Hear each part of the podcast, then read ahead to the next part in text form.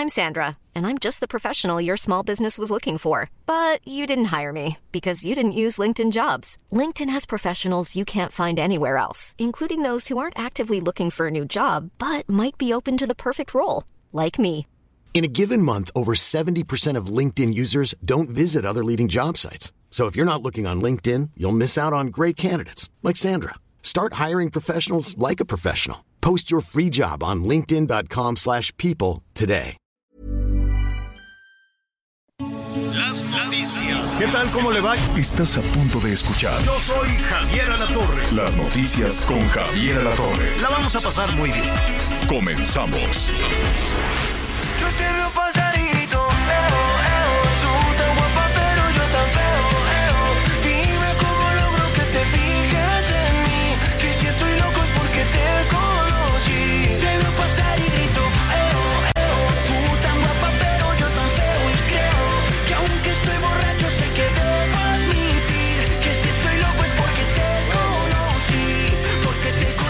está feona la canción. Ay, bueno, no, es que la canción se llama Feo. Y este, pero le va súper bien, Miguelón. Es así como de brinquitos, ¿no? Así, ¿no? ¿Quién sabe? Oiga, pues Ed Morat, la canción se llama Feo, dicen que le va muy bien, que millones y millones. ¡Qué bueno! ¡Qué bueno! A mí me da siempre mucho gusto que, que la gente esté contenta, que tenga resultados, que, le va- que, cante, aunque sea feo, pero que cante y que, y que todo le salga bien. Espero que todo le salga bien en lo que resta de en lo que resta este martes. Así es que vamos a acompañarnos. Qué bueno que está con nosotros. Tenemos muchísima, muchísima, muchísima información. Eh, tenemos el número telefónico que está a sus órdenes. Ring, ring, ring, ya desde ahorita para que usted nos comente, para que usted nos, eh, nos dé su punto de vista con tanta, tanta información. Honestamente, Miguelón, ¿te ves así de viernes de karaoke cantando esta? Dime la verdad. No, no, sinceramente no? no. No, no, no. Ay, Anita Lomelí, ¿cómo estás? ¿Cómo te va? Muy bien. Aquí, Bien. oyéndole, pero sí, Miguel, no te hagas de la boca chiquita que bien, que te gusta. Bueno, pues ok. No, no, no. Ahí está. Bueno, es, son estos muchachos que son de Colombia y eh, pues dicen que aquí nos dice Betty, nuestra productora asociada, que esta es una canción directa y pegadiza. bueno, ay Dios santo. Bueno, oiga, qué gusto me da saludarlo. Fíjese que este, pues nada, todos quisiéramos que, que, así fueran las cosas, ¿no? Tan eh, po- poder salir a la calle, bailar, cantar, que la gente, pues, se divirtiera con, con tranquilidad, pero nos han robado la paz de una manera horrorosa. ¿Qué forma de, de concluir el fin de semana? ¿Qué forma de iniciar la semana? Eh, yo, a mí me queda la impresión con la violencia, con la inseguridad, con los acontecimientos en Guerrero, en Michoacán, en Puebla, en donde usted quiera, en Chiapas. Eh, me queda esta, esta sensación de que los políticos ya se dieron la nalgada y andan en otra cosa. No, no, no, no le queda, sino que nuestros amigos nos, nos digan cómo se sienten. Ya sabemos que la percepción, pues Fresnillo, Zacatecas, ahí son 100 de cada 100, casi, casi, en Ecatepec, en el Estado de México. Acaban de ba- balacear al de las autodefensas de Cuautitlán Izcalli. Ah, pues hemos platicado con él, con Jafet. De las autodefensas del transporte, señor. Ajá, de autodefensas. los del transportistas, sí, sí, sí. ¿En qué cabeza cabe? Yo no sé en qué país, salvo Ucrania, y yo no sé si ahora eh, en Gaza, pero yo no, no, no, no sé, debe de haber algún otro lugar además de México donde los transportistas, el transporte público, el transporte de carga, necesite una autodefensa necesiten ellos protegerse, ir protegiendo a los vehículos. Eh, y así, y no nada más son los transportistas. Eh, Exacto, es lo que te iba a decir. O sea, también yo no sé si los de aguacate, si los de Limón o incluso si una comunidad o un pueblo, como lo vimos en Guerrero, como lo vimos en Michoacán, como lo vimos en la, lo estamos viendo en la zona, en la zona de Chiapas, como lo vemos en Tamaulipas. Yo no sé si México es el país que más grupos de autodefensas civiles tiene en el mundo, Javier. Después de Colombia, como tú dices, que finalmente son guerrilleros, esos son criminales. Pero bueno, el tema es que las llamadas autodefensas o policías comunitarias, yo no sé qué otro país en el mundo ha tenido que recurrir a eso. ¿Por qué recurren a eso? Simple, sencillamente porque la autoridad queda rebasada. Fíjate que en muchas ocasiones, Anita Miguel, que hemos salido a, a trabajar, a hacer entrevistas con eh, políticos en diferentes partes del mundo, sí te sorprende que puedan tener vida, ¿no? Independientemente de de, sus obligaciones y de la administración pública y demás, que puedan tener vida, que vivan en una casa sin, sin vallas, sin esto, sin... Por ejemplo, el Palacio Nacional, ¿cuántas barreras de protección tiene? Ha de tener, ahora que marcharon los del Poder este, Judicial, me sorprendió en algunas imágenes que, que, estaba checando en redes sociales, además de las barreras enormes de acero o no sé de qué serán, de un, de un quiero, quiero suponer que, bueno, son de metal grueso, ¿no? Como unos portones de más de tres metros. Además de eso, ponen este, las vallas, pero no, no como las conocemos así en filita, sino de, de, de, una manera que cada vez la distancia entre el ciudadano y el palacio es enorme. No sé cuántas vallas sean, pero han de ser tres, cuatro, cinco, más los, este, los del ejército, más la Guardia Nacional. Yo, yo no, no sé, mira, he, yo he estado en la Casa Blanca trabajando como reportero, He estado en la Casa Blanca como invitado en un par de, de, ocasiones que me invitó a cenar el presidente Barack Obama y Michelle Obama, encantadora Michelle. En otra ocasión con los responsables de Homeland Security. Y sí, pues hay un acceso, pues es el presidente más poderoso del mundo y tienen mucha seguridad y te dan una identificación, pero la gente visita la Casa Blanca hay turismo en Washington y la gente visita algunas áreas, visitan, son visitas guiadas, no es que te metas así nada más y camines por ahí, pero la Casa Blanca sí tiene seguridad, me, evidentemente, y tiene una seguridad moderna, pero no tiene cuatro barreras de protección que la, y que la gente se quede por allá lejos. Entonces, es, es, es eh, no nada más son los ciudadanos, no nada más son los transportistas, son las propias autoridades, pues las que ahora tienen que vivir en un cascarón, ahora tienen que vivir, este, no en un cascarón, sino en, un, en una fortaleza, ¿no? Y así okay. como el Ejecutivo vive en una fortaleza, pues la gente convierte sus casas en la medida de lo posible. Ya todas las casas están feas, tienen rejas, tienen alambre de púas, amarras esto, amarras aquello, pones cámaras, pones luces, porque esto es la tierra de nadie, Miguel, Anita. Oye, en el caso de, de quien pone seguridad de las autoridades, pero Ayer lo veíamos en la Fiscalía del Estado de Guerrero. De plano se salieron de nueve, de nueve municipios, cerraron 25 oficinas de Ministerio Público de Atención a Víctimas, Defensores de Oficio, oficinas de la Fiscalía del Estado de Guerrero. Ayer se anunció que 25 cerraban nueve municipios de la Tierra Caliente por inseguridad, Javier. Por inseguridad, las autoridades de la Fiscalía del Estado dijeron, ¿saben qué? Ahí nos vemos, me voy de aquí porque aquí es muy inseguro, cuando ellos también son parte de, de, garantizar la seguridad en la región. Pues imagínate si la autoridad se va, si la autoridad cierra. Yo me quiero imaginar, son nueve, diez municipios, no sé cuántos los que se quedaron así. Nueve. Al abandono, al uh -huh. abandono, este y en donde pues ya no tienen en dónde quejarse, ni quien los defienda, ni quien los cuide.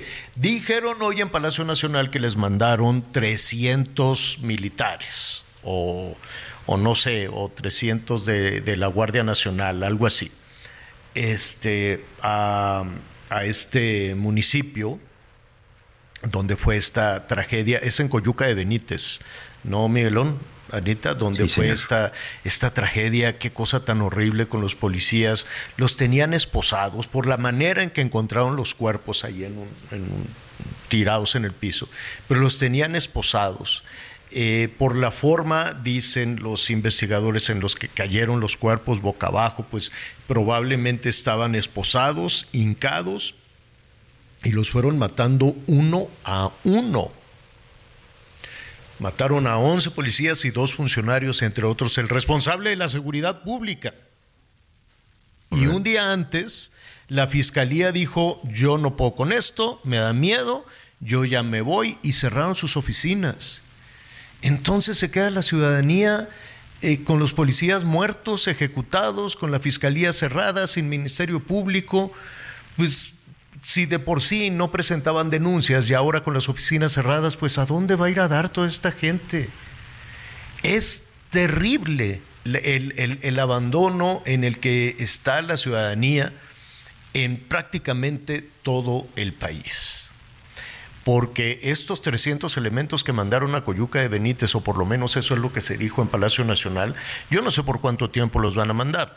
¿No? Ahora sí que ahogado el niño, pues ya llegaron ahí a tapar el pozo, este, van a hacer rondines, no van a detener a nadie, me queda muy claro, este, van a hacer rondines, van a hacer presencia, y después alguien, yo no sé quién, va a tener que pagar este, la cuenta de la estancia de 300. Yo no sé si las autoridades municipales en Coyuca de, Benita, eh, Co- Coyuca de Benítez tienen en dónde instalar a estos agentes de la Guardia Nacional, porque así nada más como llegaron al cuartel, así los subieron y los mandaron a Guerrero. No creas que hacen su maletita y bueno, ya me voy. No, le dicen, órale, vámonos. Y duermen en donde pueden, en una cancha, la intemperie, en, eh, cuando tienen buenas condiciones, pues los pueden instalar tal vez en algún hotel, pero no creo que en Coyuca de Benítez tengan el espacio para instalar en buenas condiciones de alimentación, de higiene y de seguridad a 300 elementos de la Guardia Nacional. ¿O sí? ¿Sí tendrá esa capacidad Coyuca de Benítez, Miguel? No creo, señor. Definitivamente no creo, porque bueno, si estamos viendo lo que sucedió con su propia policía, con sus propios mandos policíacos, la verdad es que eh, tener de esa forma la Guardia Nacional, recordemos que como son parte también del ejército, pues ellos estarán seguro bajo resguardo en algún cuartel militar. Lo que sí no sé, Javier, es que tan cerca esté el cuartel militar de la zona más complicada de Coyuca de Benítez. Mira, la verdad es que es un problema que se ha estado presentando en Guerrero, apenas también precisamente al líder de las autodefensas saliendo de la Secretaría de Salud, en, también en el estado eh, en Guerrero, a uno de los líderes de autodefensas también fue también fue asesinado. El responsable del centro para la atención de víctimas de delito también hace poco fue asesinado en la zona en la zona de Chilpancingo. Me parece que voltear a ver el estado de Guerrero como también pasa en Michoacán en Chiapas y en otros pero hoy que estamos con el tema con el tema de Guerrero sí es voltear a ver y ver qué es lo que está sucediendo y sobre todo qué no se está haciendo Javier ¿Qué nos está haciendo? Es el mismo estado en donde en algún momento en la capital la delincuencia le puso precio al pollo, en donde la delincuencia le puso precio al kilo de huevo, en donde la delincuencia controla eh, los pasos carreteros más importantes, en donde terminaron con una de las de los lugares turísticos más importantes, no de México, sino del mundo, y me refiero al puerto de Acapulco. Me parece que desde hace mucho, y no solo de esta administración, de varias administraciones pasadas, les importó, pero un carajo, la zona del estado de Guerrero, y hoy por eso este lugar se está convirtiendo en lo que es 16 cárteles identificados, señora La Torre Anita. 16 cárteles operan en el estado de Guerrero, junto con Michoacán, es en donde más grupos del crimen organizado se encuentran actualmente. Cifras oficiales, ¿eh? No de Miguel Aquino. Sí, así es. Y, y vaya, lo que sucede en Michoacán, lo que sucede en Guerrero, lo que sucede en Zacatecas, lo que sucede en Sonora, lo que sucede en Chiapas, a ver dónde se había visto que secuestres a guardias nacionales. El viernes pasado secuestraron a elementos de la Guardia Nacional y dijeron, ¿quieres que te los libere? Dame 15 millones. ¿Y sabes qué pasó? No les dieron los 15, pero les dieron un millón de pesos para liberarlos. El argumento puede ser el que quieras, ¿no? Pueden decir, ah, este, es que no nos dieron el dinero. ¿quién?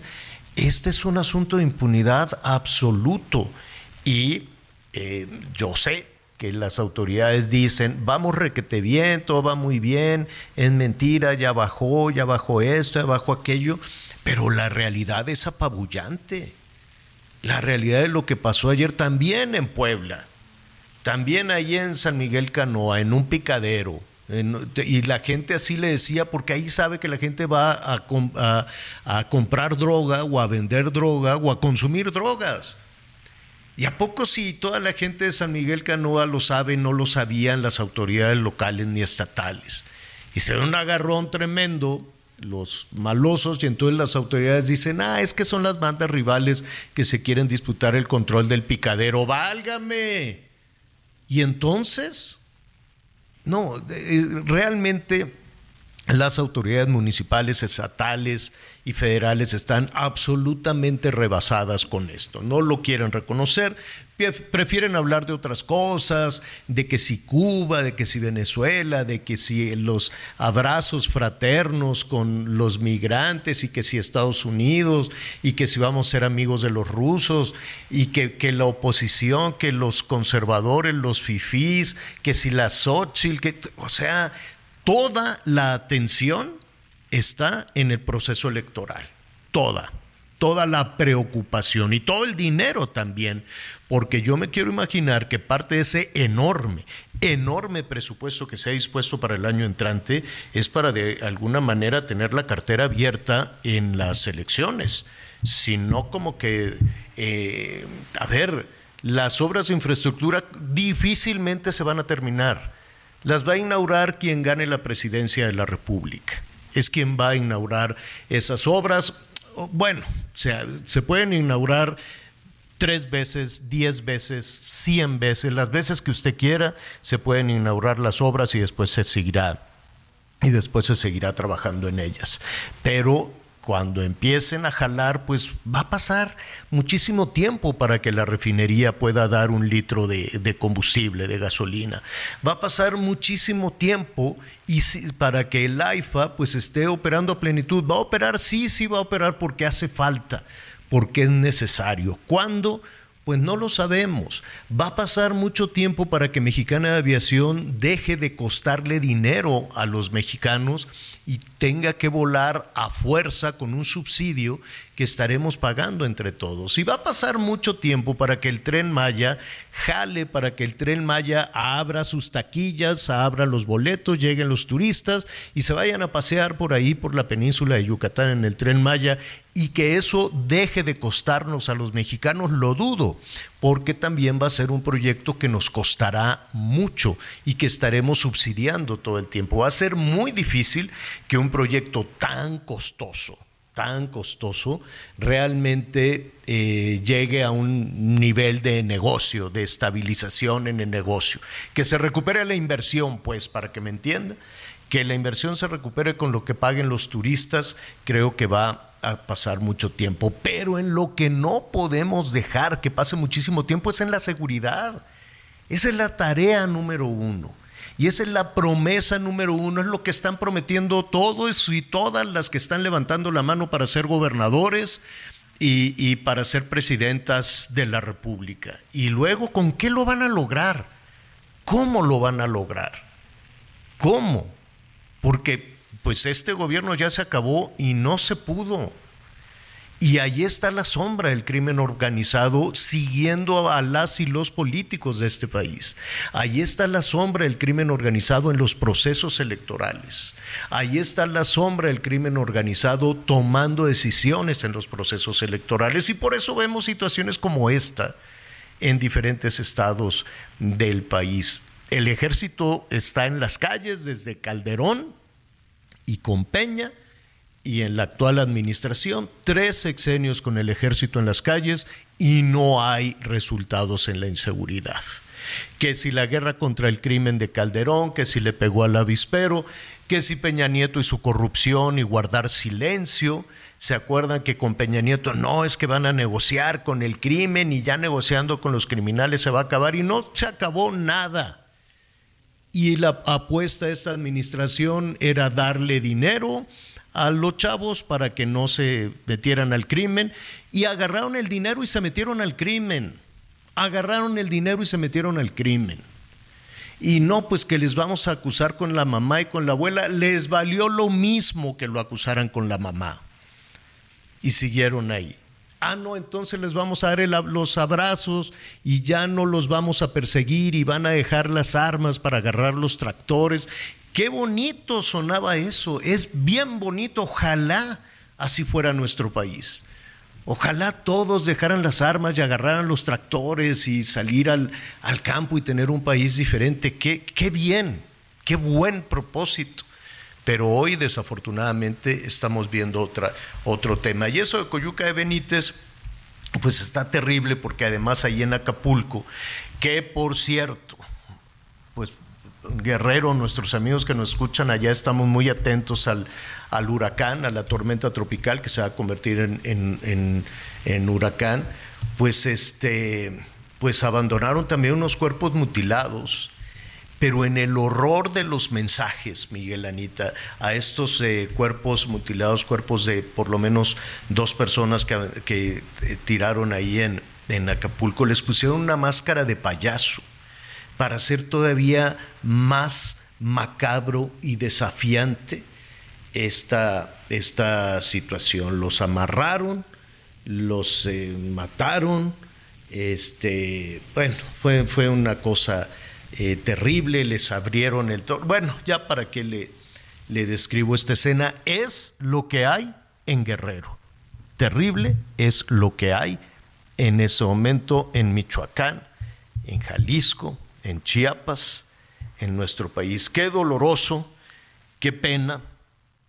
Eh, y a propósito de Guerrero, eh, nuestros amigos allá que nos escuchan a través del Heraldo Radio 94.7 de la FM, estamos atentos al paso de esta tormenta tropical, porque además de esto, Anita Miguel, además de lo doloroso del crimen, de lo vulnerable que se ha convertido el Estado con la actual administración, pues yo me quedé, Miguel Anita, en que el gobierno federal dijo que ya no les iban a dar dinero para desastres naturales a los estados con afectaciones.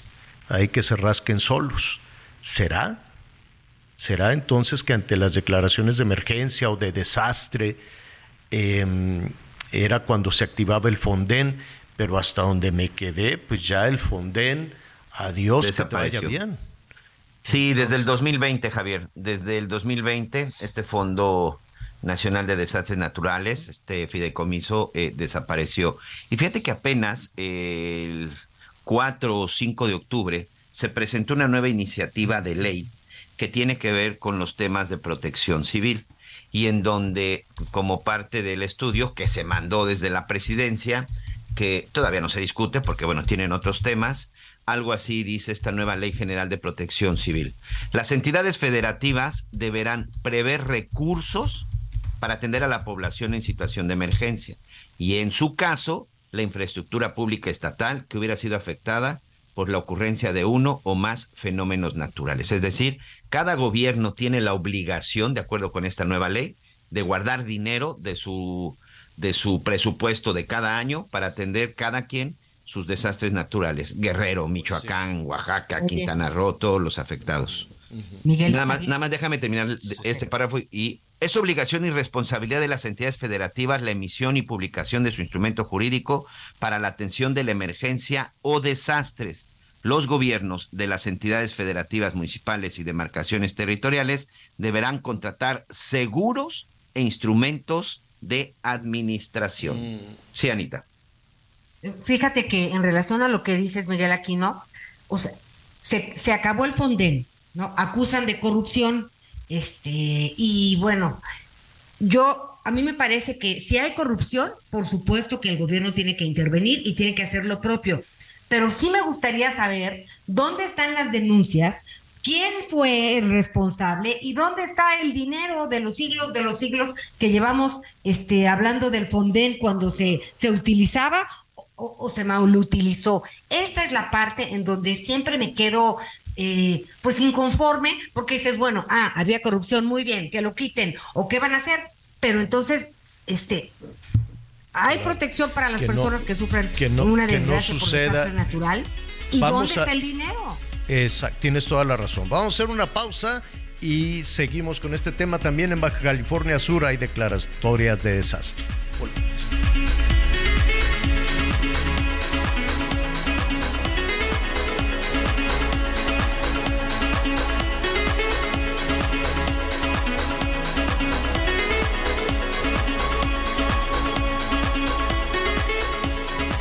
Conéctate con Javier a través de Twitter, arroba javier-alatón. Sigue con nosotros. Volvemos con más noticias. Antes que los demás. Todavía hay más información. Continuamos. Infinity QX60, rediseñada para darle poder a tu estilo de vida. Ahora con 36 meses sin intereses o bono flexible. Descúbrela en Infinity Pedregal, Avenida Insurgente Sur, número 1355, Jardines del Pedregal. Teléfono 5555-285344. Válido del 3 al 31 de octubre. CAT promedio 10.7% sin IVA para fines informativos. Consulta www.infinity.mx diagonal promociones.html. Las noticias en resumen. Un ataque a balazos en el municipio de Apodaca, Nuevo León, dejó como saldo pues un bebé de 10 meses y su padre asesinados en un domicilio en la colonia Los Encinos. De acuerdo con los reportes, un sujeto armado ingresó a una vivienda y disparó contra sus víctimas para después escapar con un cómplice. En el lugar quedó una mujer lesionada. El coordinador de seguridad de Jalisco, Ricardo Sánchez Berumen, informó que existe un alto grado de persecución de que pues los restos encontrados y más bien dicho de presunción de que los restos encontrados en una ladrillera corresponderían a los cinco jóvenes desaparecidos en Lagos de Moreno desde el mes de agosto. Sin embargo, el funcionario precisó que la búsqueda de los jóvenes continúa. El presidente Andrés Manuel López Obrador fue vacunado contra influenza y COVID-19 al término de la conferencia de prensa matutina de este martes en Palacio Nacional. La aplicación de dichas vacunas forman parte de la campaña nacional de vacunación que comenzó el 16 de octubre pasado. Hoy el dólar se compra en 17 pesos con 74 centavos y se vende en 18 con 74. Eh, qué bueno que qué bueno que ya le pusieron la vacuna al presidente. No sé si se la pusieron a todos los del templete o nada más al, al presidente, para que, como ya vienen los, los fríos y ya vienen todas estas temporadas. Este, ¿Cuántas veces le dio COVID al, al presidente? Ya Dos, ¿no? No sé, una se puso muy malo, ¿te acuerdas que lo trasladaron de emergencia? Pero no Sí, sé sí, si fue La segunda COVID se la llevó cosa. pues ya ligerita y vacunado, ¿eh? Sí, qué bueno, qué bueno, eh, qué bueno que ya lo vacunaron. Nada más, eh, ¿qué, qué le habrán puesto? ¿Qué vacuna, qué vacuna le pusieron al presidente? No pues creo que recibió la una dosis de cada no una. creo- La primera, este, de Abdalá, Pero ¿sí? bueno, que hay que hay que protegerse de todas formas porque sí fue Abdalá, sí la Sí. vimos, sí la, sí Sí, la enseñaron así, miren Justo Abdalá. lo pregunté y ya también eh, lo platiqué con nuestro compañero Irving Pineda, que ya sabes que pues ahí vive. Este. Y sí, pues a- a el presidente se vacunó contra COVID-19, se vacunó eh, y se puso la vacuna Abdala. Le pusieron la vacuna Abdala. Y a- ojalá le, haya- Abdala. o- ojalá le revisaran la, la caducidad, porque ya caducó la vacuna Abdalá. Lo que hizo, entiendo, entiendo que lo que hizo la Secretaría de Salud o las autoridades, eso está rarísimo. Eso fue una denuncia que hicieron los diputados y por cierto están llamando a rendir cuentas, falta que les hagan caso porque pues ya ves que los de salud le- les avientan tres trompetillas a, a los diputados, sean de Morena o sean de la oposición. López Gatel dijo, por nada, que los mandó por un, por un tubo. Entonces, este, descubrieron las mismas eh, personas, los eh, eh, responsables de salud que estaban aplicando la vacuna, vieron el frasquito y a través de redes sociales le tomaban la foto y decía que ya había caducado. Entonces dice, nos están dando la vacuna de Abdalá, la vacuna cubana caducada, de la rusa nadie sabe nada, este, para aplicarla. Entonces eh, hicieron un documento para decir, se extiende, así como por decreto, como por mis pistolas, se extiende la factibilidad, por decirlo de alguna manera, o la caducidad hasta el año que entra. Oiga, pero allí en el frasquito dice que, que caduca eh, en agosto del 23. Eh, no, pero aquí en este documento nosotros lo vamos a extender al 24. Ah, bueno. Entonces ya con ese documento, ya, ya así, eso generó muchísima alerta. Vamos a platicar con algunos especialistas, Oye, le hemos preguntado a algunos médicos y lo que pasa, Anita, es que no, no te pasa nada, pero eso es lo grave, o sea, no te enferma que te Y pongan no te sale un cuerno morado ma- mañana. O sea, No, hay pero que tampoco, ver pues pero qué onda tampoco te protege.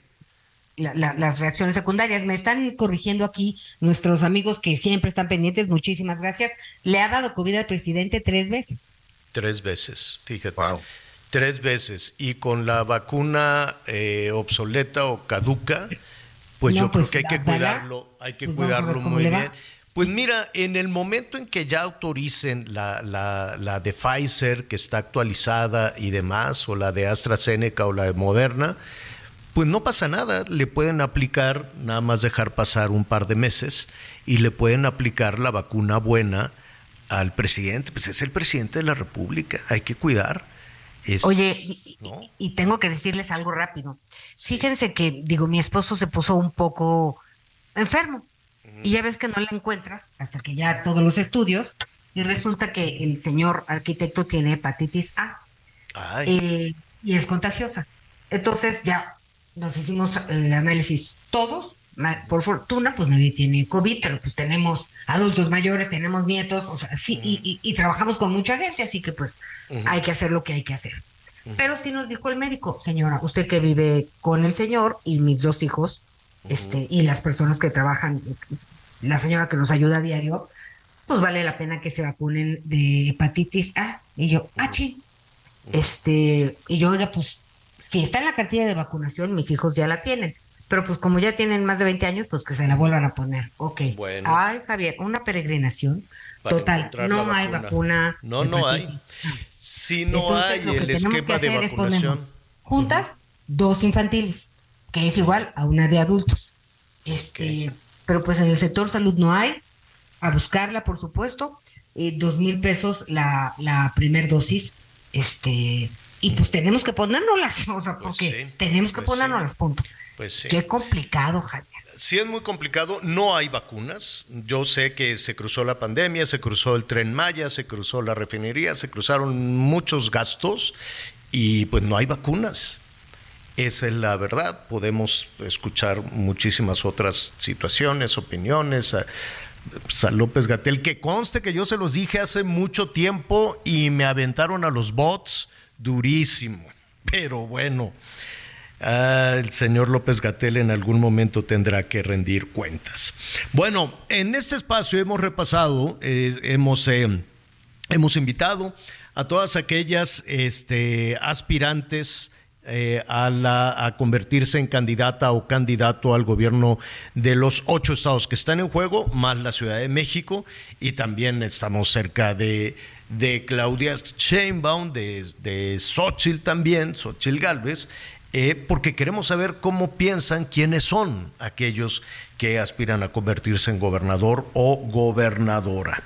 Por cierto que en información que está en desarrollo rápidamente antes de, de ir con nuestro siguiente eh, invitado en el INE, eh, ya se resolvió, el INE acaba de aprobar que los partidos postulen a cinco mujeres y cuatro hombres en las nueve entidades donde se va a renovar el gobierno y la son ocho y la jefatura de gobierno de la Ciudad de México. Eh, Morena se había inconformado, pero pues ya dijo que no, que no apelará a esta decisión. Dijo, bueno, pues ok, este, creo que el PAN no está muy de acuerdo con eso, ¿no? Pero es... Pues fueron nueve, nueve votos a favor y dos en contra, ¿eh? Ahorita te voy a decir quién votó en contra, pero sí fueron nueve, nueve a favor y dos en contra por esta situación de la paridad de género. pues habrá que ver si esto no modifica la decisión o, o, o, a ver, déjeme preguntarle directamente a Julio Huerta, él es aspirante a la candidatura de Morena para el gobierno de Puebla y me da muchísimo gusto saludarlo. Julio, ¿cómo estás? Muy bien, Javier, con el gusto de volver a saludarte. Buenas tardes desde este auditorio. Oye, Julio, qué gusto saludarte. Sé que eres puntero, sé que vas muy bien en la competencia, sé que, si no me equivoco, la semana que entra, el 30 ya tienen que este, definir quién es el candidato o la candidata. Eh, di, di, dinos algo, independientemente del caso de Puebla. Estamos a seis días. Lo, lo, lo que tú sabes, independientemente del caso de Puebla, aunque tú seas el puntero, aunque tú salgas bien, por ejemplo, en las encuestas de la semana que entra, si la decisión es que sea mujer, ¿se lo darían a una de las aspirantes? Sí, esa es la situación que todas y todos los que fuimos convocados como, digámoslo de alguna manera, finalistas en este proceso interno de selección de perfiles, eh, fuimos anticipados sobre ello y firmamos el compromiso de mantener la unidad y de trabajar para construir todas y todos rumbo al 2024. Efectivamente puede presentarse la situación en cualquiera de las nueve entidades en las que haga relevo de titular del Poder Ejecutivo. Es una realidad. No parecería, digo, no parecería justo para quienes compiten, pero tampoco para los simpatizantes, para sus simpatizantes ni para los mismos simpatizantes de Morena, ¿no? Es decir, oye, pues a, a mí me, me, me, late que sea Julio, pero pues como la ley dice que no, sería extraño, ¿no? Sí, por supuesto que tiene sus bemoles la, la, la resolución del, del Instituto Electoral, Instituto Federal Electoral, pero pues son las reglas del juego y quienes estamos participando y estamos en esta cancha tenemos que acatarlas y tenemos que ser muy cuidadosos en ser cumplidores de los acuerdos y de la ley. Oye, este, esto va a ser dentro de seis días. ¿Cómo? Seis días. El próximo ¿Cómo? lunes ya sabremos, ya sabremos eh, cuál es el resultado de, de la encuesta definitiva y, y, estamos muy animados, muy contentos, vamos, como bien has comentado, de punteros, ¿verdad? Hemos venido remontando remontando espacios, eh, mejorando nuestra en nuestros números y estamos cerrando a tambor batiente, mi querido Javier. Oye, este, ¿quién quién está haciendo la encuesta? ¿Cuántas encuestas son?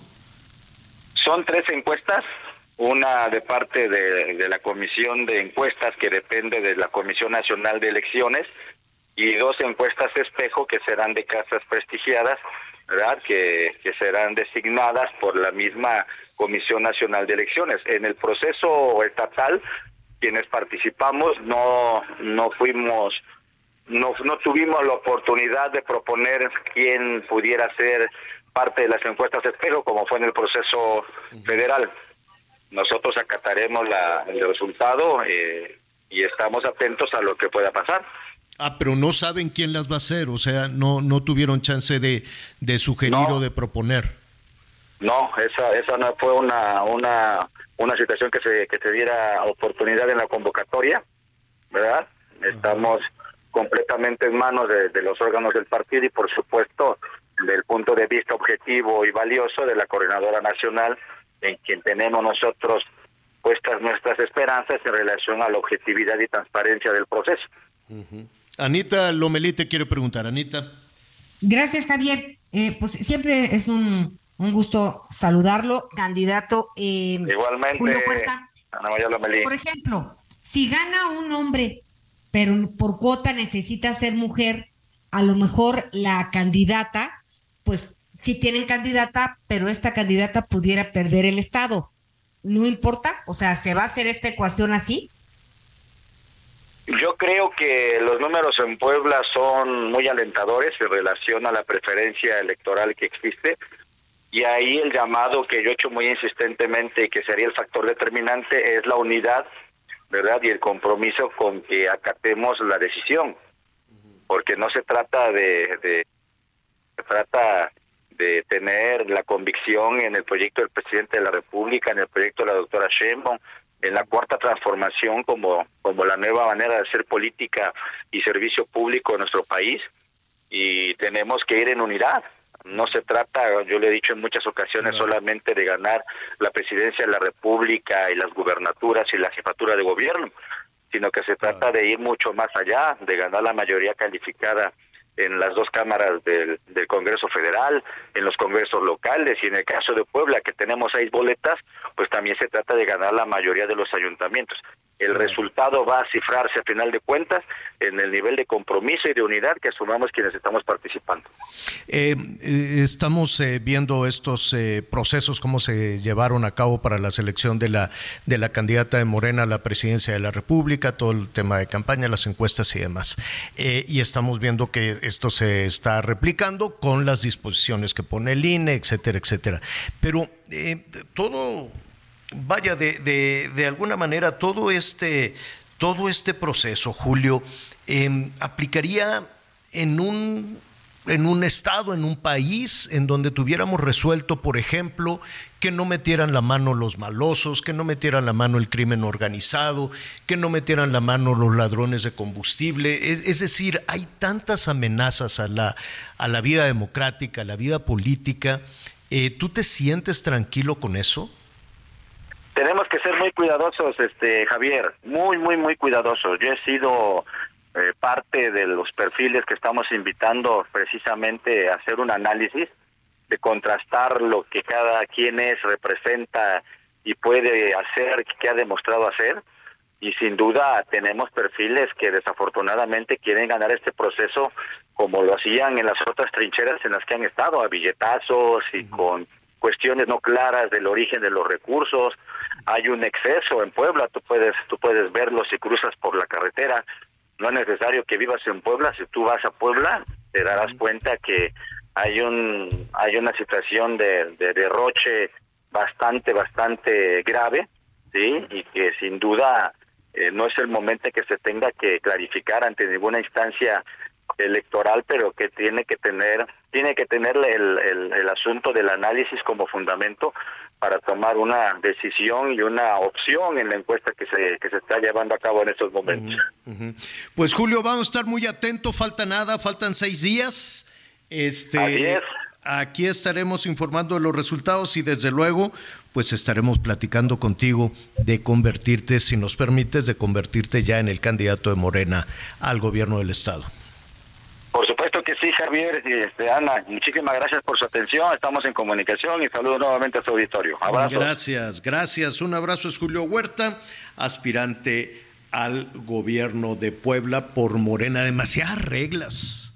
¿No? Hay, hay demasiadas reglas y luego por eso vienen los entripados, porque el político es, es el político en cualquier lado del mundo, Anita, Miguel, en cualquier lado del mundo.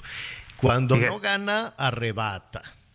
Y entonces mm. eso de que fírmale aquí que estás de acuerdo, lo dudo muchísimo.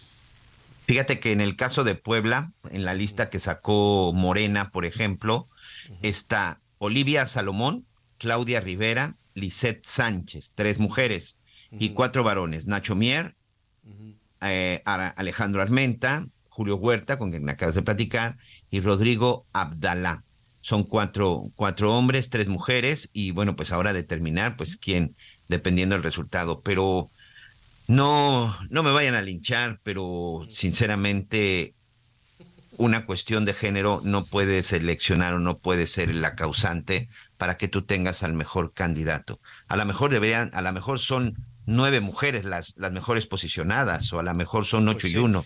Es decir, yo creo que poner una cantidad y un número sí va a limitar un poco la decisión en el momento de tomar capac de las capacidades, Javier. No veremos cómo se pone y veremos cómo se pone en la Ciudad de México también, ¿eh? Uh -huh. Vamos, ¿Sí? vamos bien. Yo, yo pienso algo. Si no hubiéramos llegado este, legalmente al tema de las cuotas, seguiríamos este, y no, no tendríamos eh, pues esta, esta igualdad en este sentido, pues por en, en, de entrada en el poder eh, legislativo. Pero eh, también creo que eh, por talento, pues a lo mejor podríamos hasta superar esa cuota. Entonces, sí, sí. So, entiendo lo que dices, Miguel Aquino, pero si no lo empujábamos, o sea, si no llegaba por cuota, seguiríamos luchando porque... No, Anita, ahí sí voy a... Como suele suceder entre Ana María Lomelillo, no. vamos a dividir. Te voy a decir por qué. Analízalo y sin tener esa cuota de género, ¿cuántas mujeres hoy están gobernando el país, e incluso por Morena? Bueno, ahí Ah, está sí, Delfina, ahí está Delfina Gómez, en el Estado de México, que fue Son histórico. 32 estados O sea, y después de más de 200 años, por ejemplo, de que un presidente ha sido eh, pues quien conduce los el destino de este país, este hay 10 mujeres simultáneamente. ¿no? exactamente. Y sin una necesidad de esta cuota de género ya- que se ya acaba de obedece a un movimiento No, no, que ya es distinto, toda una Anita. A ver, Anita. que se ha hecho en ese sentido. No, no, no, es que es distinto. Por supuesto que el movimiento lo avalo Y y, no lo hablo del movimiento de y lo Morena, ¿eh? hablo no, no, del no, no, no. movimiento de del movimiento la de la igualdad de mujer. oportunidades para las mujeres.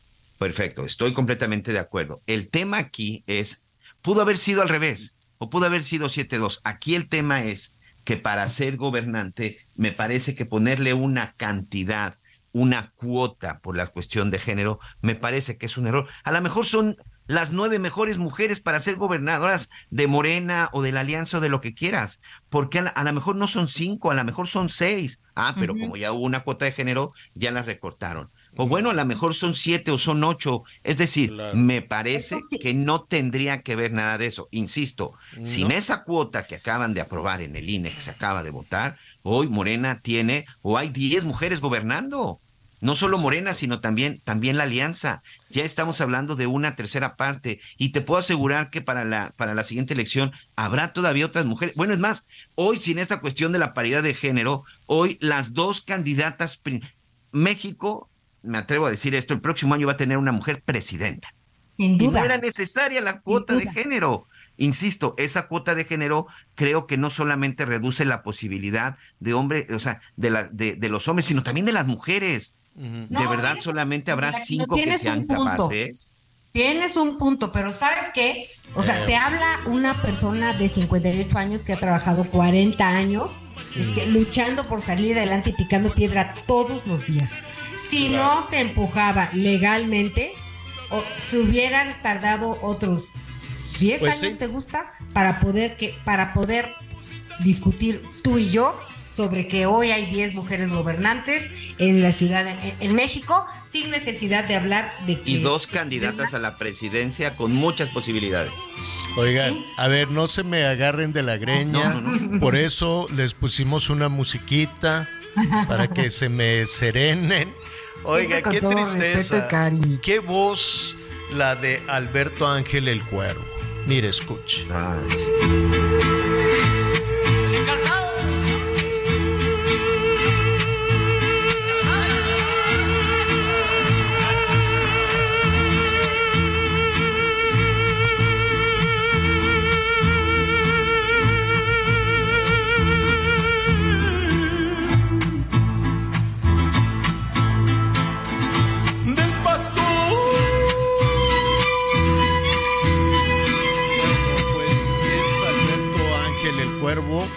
Gracias, bájale un poquitito. Qué pena, qué tristeza. Falleció esta mañana. Falleció Alberto Ángel el Cuervo. Eh, hemos visto cómo pues diferentes personalidades de, de la cultura, de la, de la música, del entretenimiento, le han dado unos mensajes enormes. Creo que era en, en alguna ocasión, hace muchísimo tiempo, cuando estaba conduciendo algunos programas en la mañana, lo invitábamos cada rato en la, y en la televisión. Un personaje muy generoso, muy, muy, muy, muy generoso, este, con un talento admirable, pero era ahora sí que, que a pesar de ser esa gran estrella, era muy sencillo, escuchaba, hablaba, nunca, yo no, no, no me acuerdo así, en su- es que antes eran otras, eran, eh, digamos que los artistas no basaban su popularidad en la derrota del otro, ¿no? Ahora ya ves que todos los artistas hablan mal uno del otro y se meten en escándalos y luego andan ahí en, miles de situaciones y habladurías. Alberto Ángel el Cuervo, que yo recuerde, no sé ustedes, Anita Miguel, no, no, no me acuerdo de verlo en esa, en esa situación. Dice Carlos Cuevas, otro duro golpe al corazón. Hubo también un mensaje de Patti Chapoy. Lo tienes por ahí, ¿verdad, Miguel? Sí, así es. Patti Chapoy es de las primeras que, que da a conocer la muerte de, de Alberto Ángel. El, el, el cuervo dice, estoy triste. Buen camino, querido amigo. Abrazo a tus hijos y esposa con cariño. Una foto con el tradicional vestido de mariachi. Nos unimos a la pena que embarga amigos y familiares por el fallecimiento de Alberto Ángel el Cuervo. Fíjate que cantó un- 73 años, señor. Joven, ¿no? Sí. Sí, sin duda. Pues En paz mire, descanse. vamos a hacer una pausa y regresamos con un poco, poquito más. Descansa en paz. Que se vaya, que esté cantando rumbo al cielo Alberto Ángel, el cuervo.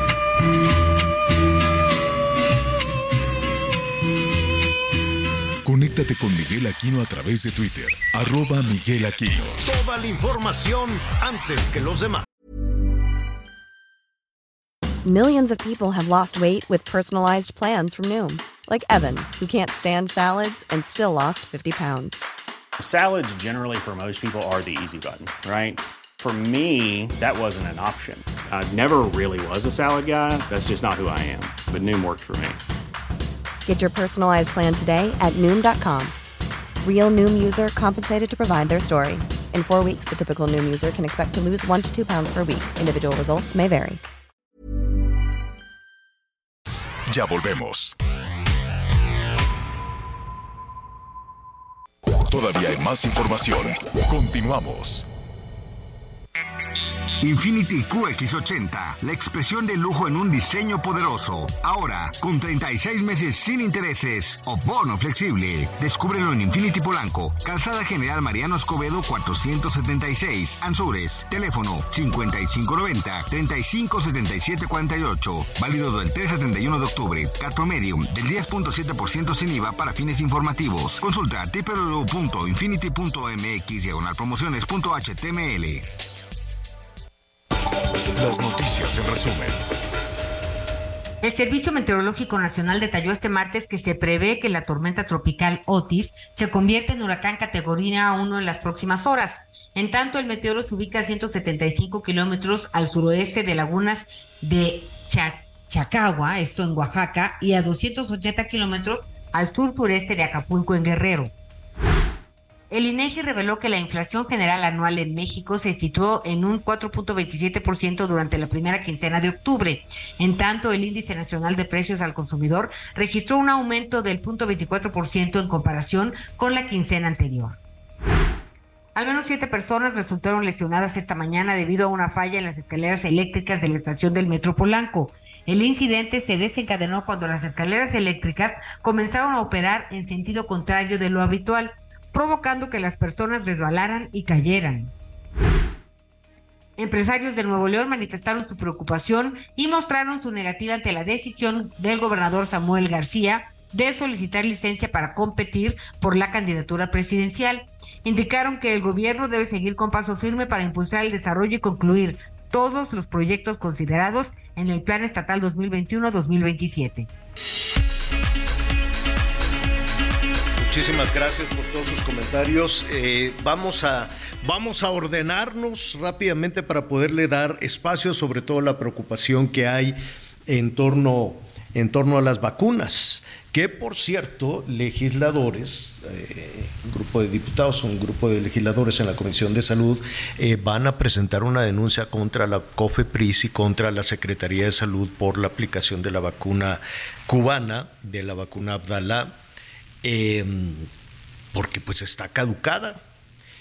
Un- un- un- una situación extraña porque tampoco han salido ni a desmentir, pero tampoco a afirmar esta situación. Lo que sí es que hoy eh, vacunaron al presidente, entiendo, quiero suponer que con Abdalá, eh, pero pues ojalá sea sea una buena vacuna, no de las caducadas, ¿no?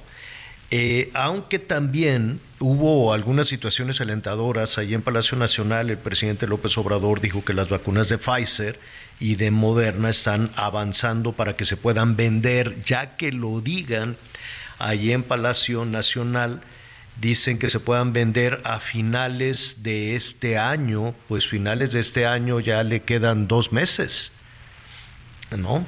Finales de este año es hoy, ya es, ya es finales de este año, dijo el presidente, están por entregar las autorizaciones, Pfizer ya se aprobó, eh, hay otras, no sé cuáles, dijo, eh, digo, dijo que hay... Moderna es la otra, ¿no?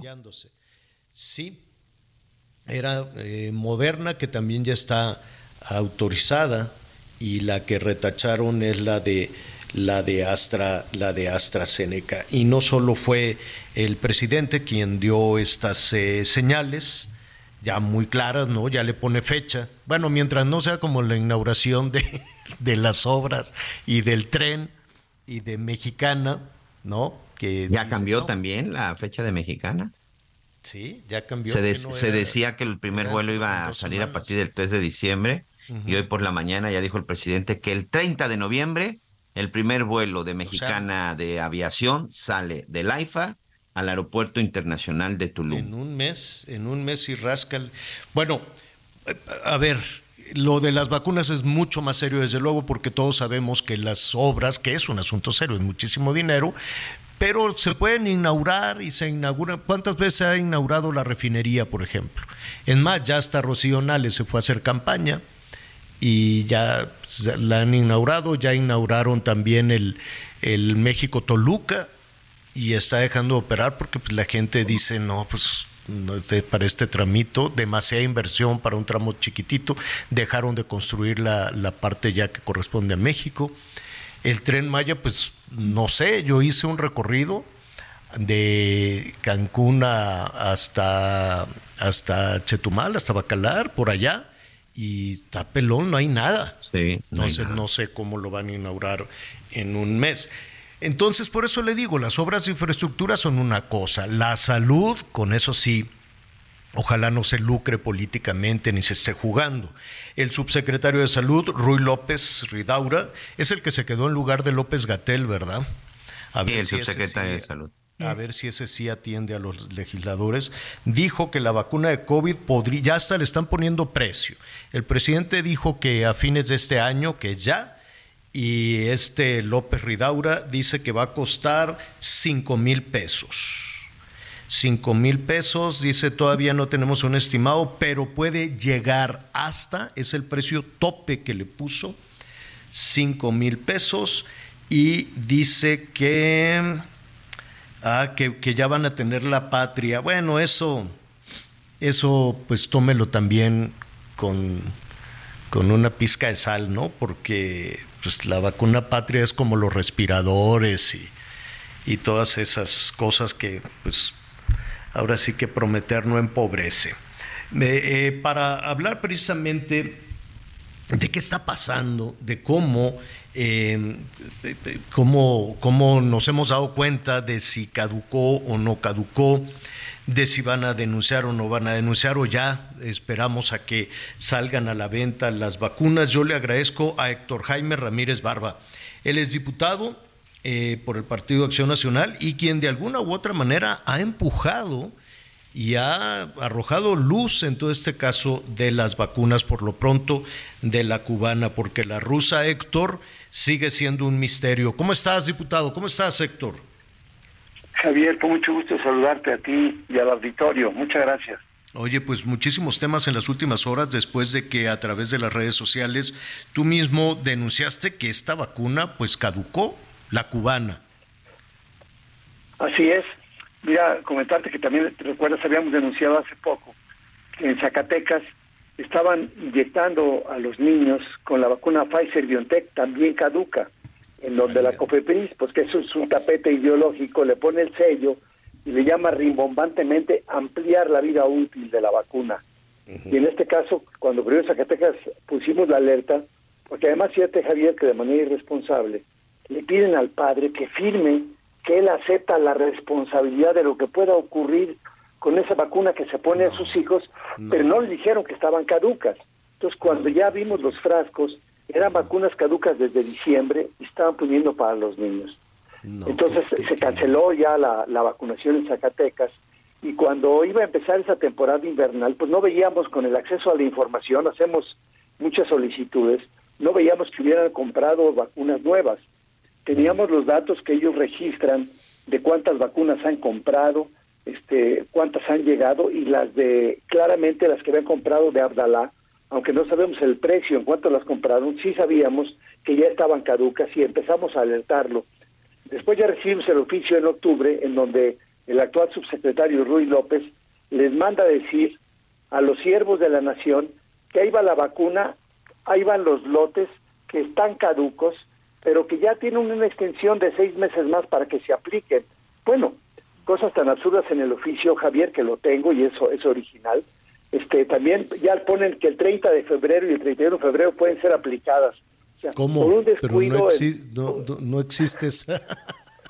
Ah, no, pero así, así está puesto. O sea, ponen, pusieron seis meses y fueron poniendo la hoja de Excel, multiplica este por seis y ponen el- la columna a la derecha y aparece de manera absurda. Y mira que el año que entra es un año raro porque es un año donde hay 29 de febrero. Ya ves que también Ajá. se festejan las enfermedades raras cuando ocurre un día en 10 mil días. Bueno, pues estos cuates así lo hicieron. Entonces están poniendo vacuna caduca.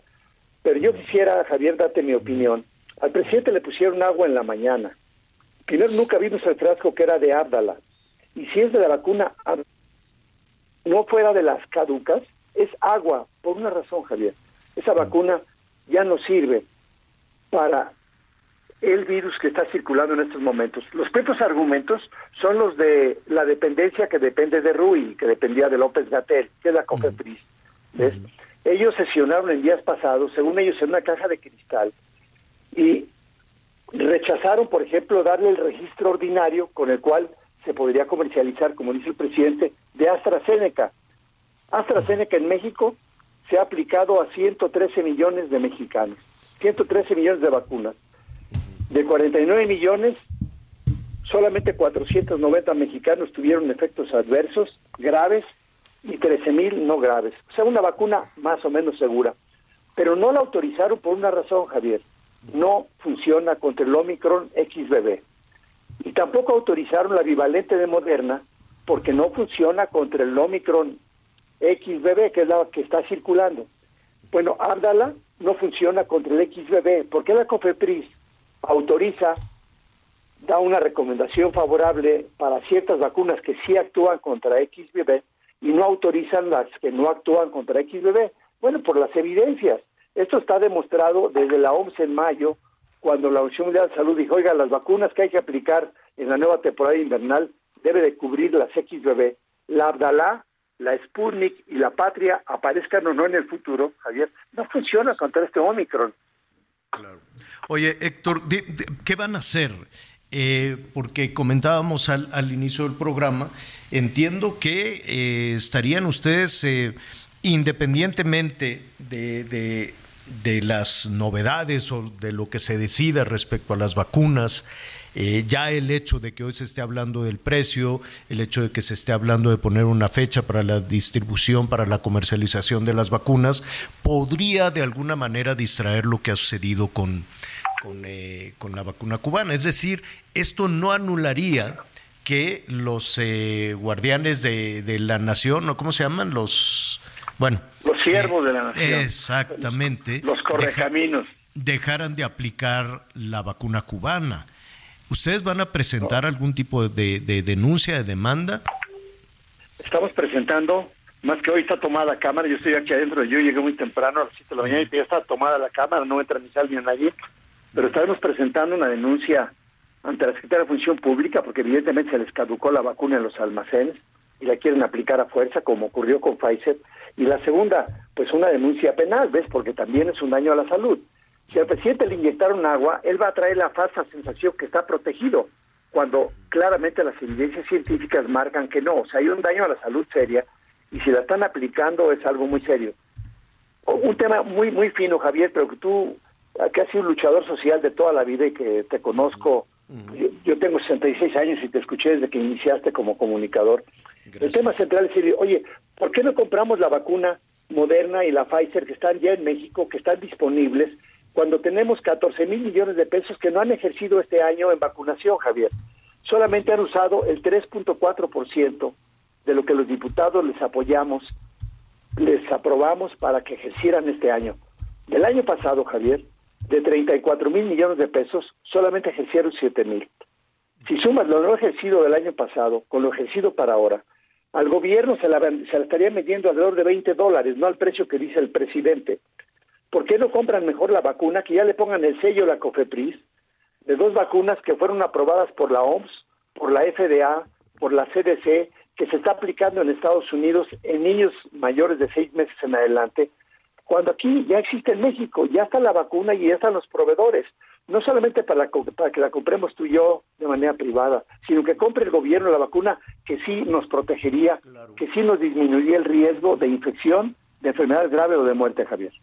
Pues eh, estaremos atentos a ver qué, qué sucede con esta eh, decisión que tomen precisamente para, eh, no sé, demandar demandan eh, a quién, a COFEPRIS, a la Secretaría de Salud, a subsecretario de Al Salud. secre- Al secretario de Salud la demanda, Javier, es al secretario de Salud y a quien resulta responsable. Porque además, Javier, no están utilizando el Consejo Nacional de Vacunación. Es decir, ya dejamos de estar en emergencia desde el 9 de mayo. No entiendo por qué Rui le manda este esquema de vacunación a los siervos de la nación cuando hay secretario de salud, cuando hay consejos estatales de vacunación y debe ser por la vía Guanajuato, por ejemplo, no está aceptando. Yo te pediría de favor que me ayudaras, Javier, comunicándole a tu auditorio, tú tienes mucha credibilidad, que los que se vayan a vacunar a los centros de salud o a los hospitales, que verifique, que le digan al señor que le va a poner la vacuna, oiga, muéstrame el frasquito para ver que no esté caduco. Exacto.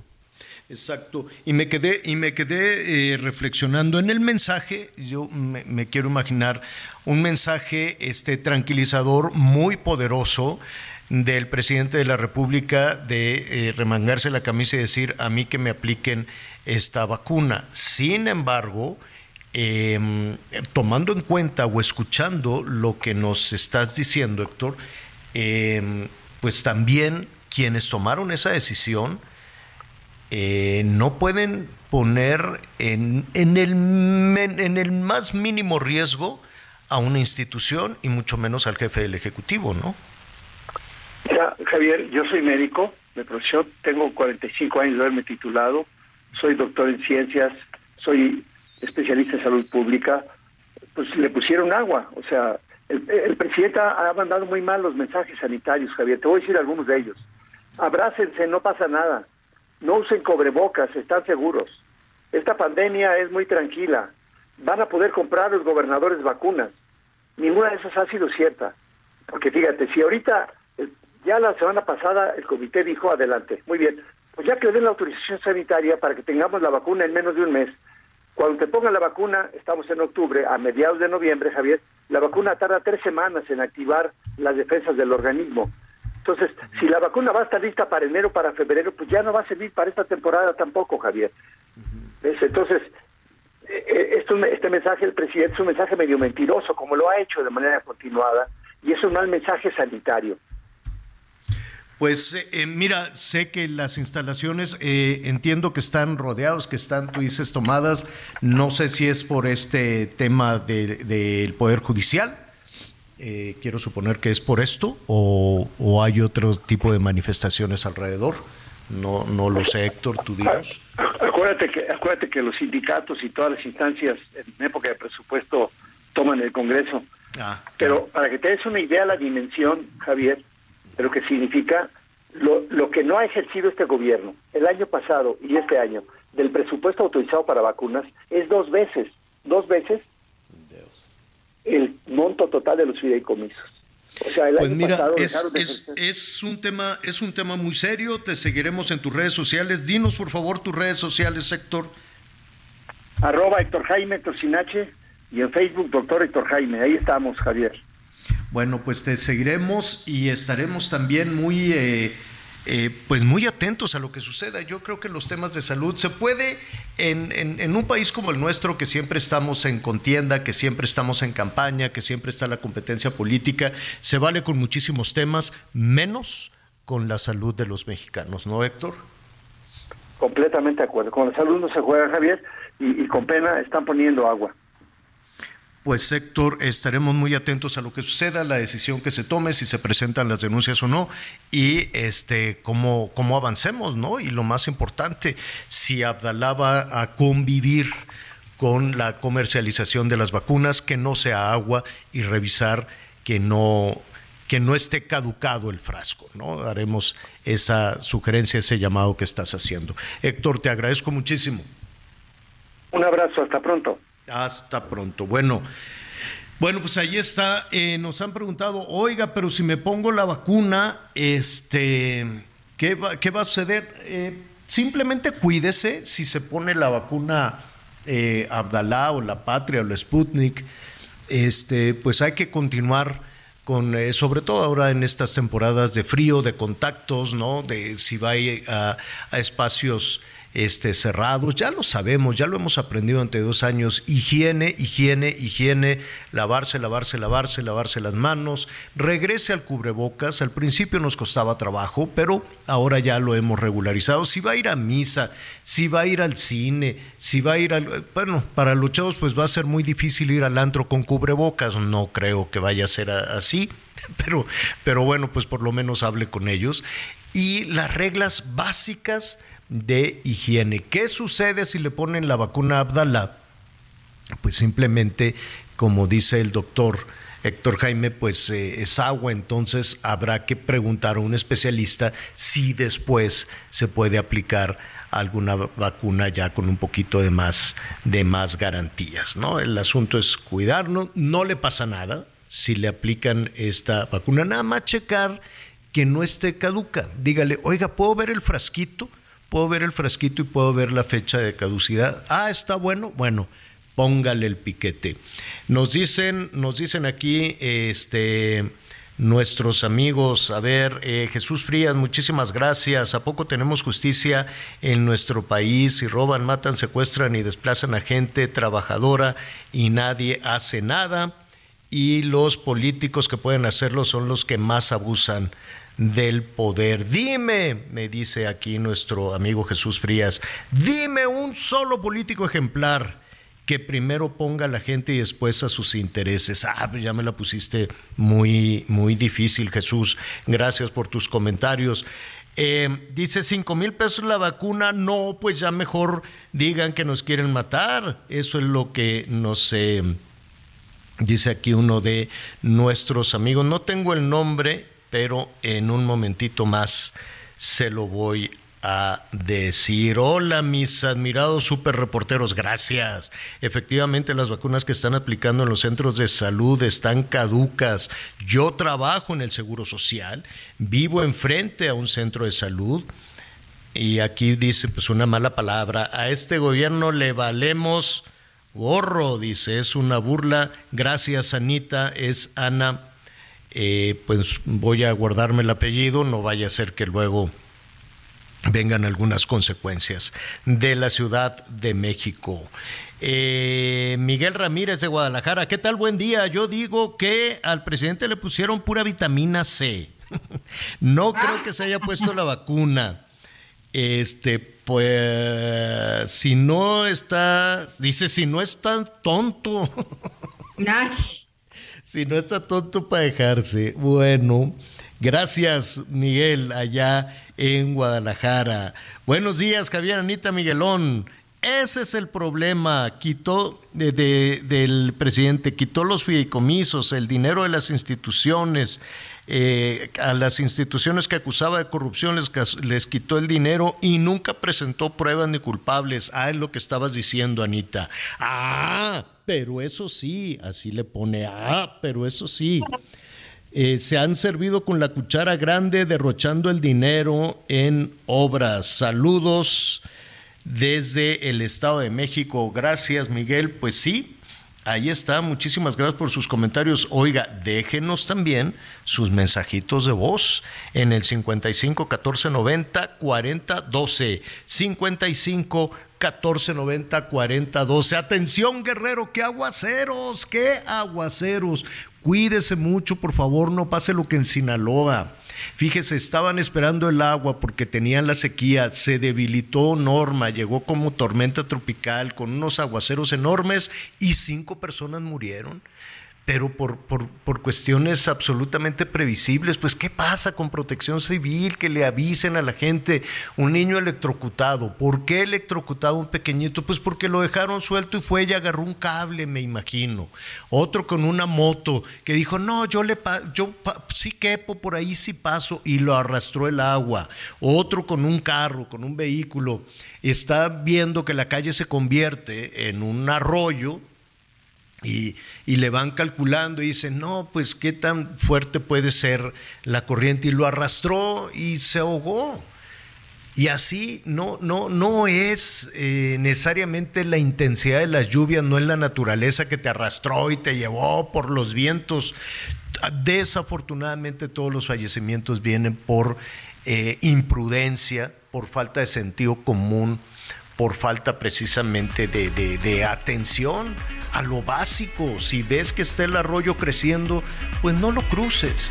Y estamos muy atentos de Guerrero. Saludos, los abrazamos a nuestros amigos en Guerrero que nos sintonizan a través del Heraldo Radio. Les va a llover durísimo. Después de la pausa le voy a decir, está cambiando un poquito la trayectoria de esta tormenta que se puede convertir en huracán. Volvemos.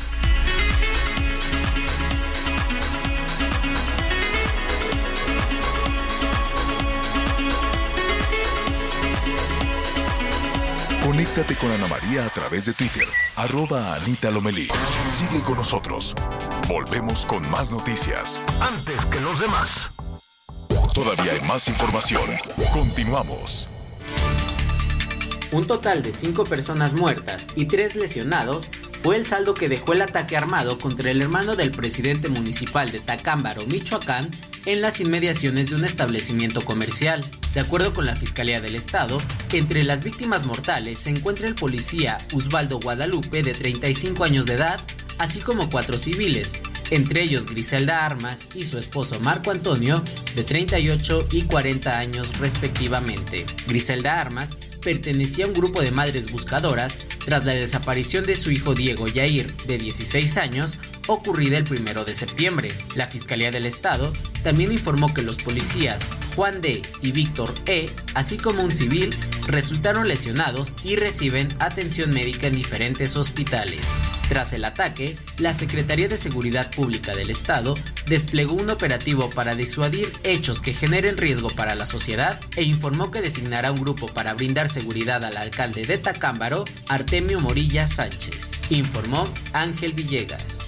Trece policías de la Secretaría de Seguridad Pública del municipio de Coyuca de Benítez, Guerrero, fueron asesinados al mediodía de este lunes. Entre las víctimas están 11 agentes municipales, así como el titular de Seguridad Pública del municipio, Alfredo Alonso López, y el director de la corporación, Honorio Salinas Garay. El reporte de autoridades de seguridad indica que los efectivos fueron emboscados en la comunidad del Papayo, ubicada sobre la carretera federal Acapulco-Ciguatanejo. Tras el ataque se reportó la privación de la libertad de un efectivo municipal y el robo de las patrullas oficiales 07, 10 y 12. Minutos más tarde se localizaron los cuerpos de cinco de los elementos de la policía municipal asesinados, abandonados en un monte de tierra. Los efectivos estaban esposados con las manos en la espalda y boca abajo. Otros tres elementos murieron arrinconados y tres más junto a unos árboles. A unos metros encontraron las tres patrullas baleadas con armas de alto poder. Con este hecho violento, hasta las 5 horas del día lunes en la entidad ya se habían registrado 20 muertes violentas en los municipios de Iguala, Chilpancingo y Coyuca de Benítez. Con información de Carla Benítez, Heraldo Radio.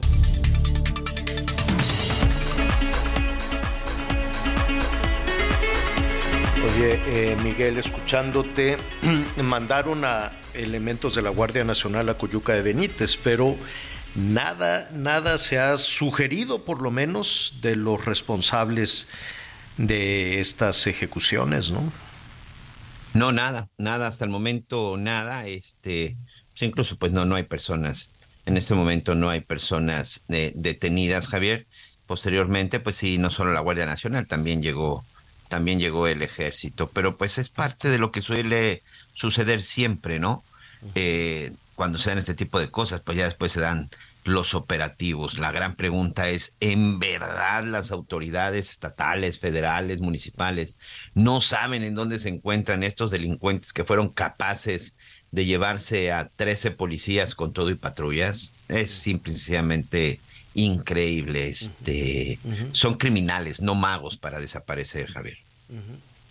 Mira, el fin de semana fue tremendo. El fin de semana tuvimos 220 ejecuciones, bueno, 220 homicidios. Arrancó la semana terrible con, con Guerrero, eh, más eh, unos eh, personas que fueron ejecutadas y que tiraron ahí en la calle en, en Acapulco, más toda esta situación en diferentes estados, en Querétaro también, se agarraron a balazos durante una carrera de caballos. Eh, en fin, yo sé que es muy difícil, como ha sucedido con diferentes gobiernos, que reconozcan su fracaso, que reconozcan su fracaso. Cuando mucho levantan la mano pidiendo auxilio, el tercer nivel, que es el, el eh, municipio, en muchas ocasiones, pues muchos eh, presidentas o presidentes municipales dicen, pues si nosotros no tenemos ni policía o tenemos los policías y no tienen armas, eh, en fin, ¿no? Toda la estructura de seguridad a nivel municipal es, es un fracaso desde hace muchísimo tiempo o están infiltradas, como ha sucedido también con las diferentes corporaciones a nivel estatal, y luego hay experimentos de, del mando único y luego que siempre no. Y después en los, eh, en los procesos electorales, pues algunos personajes van aceptando lo que sea con tal de ganar. ¿No? Dicen, pues, eh, como sea, y luego depuramos y luego nos acudimos a los malosos. Es imposible. Una vez que le abren la puerta a cualquier eh, grupo este, criminal, pues es muy difícil que le digan, hazte para allá, yo nada más te necesitaba eh, para que me acarrearas gente o para que me dieras dinero o para que controlaran las casillas, en fin, todo ese tipo de cosas que sabemos que existen, que se denunciaron y que se denunciaron en la elección intermedia y después vienen las consecuencias. Ese es solo uno de los factores.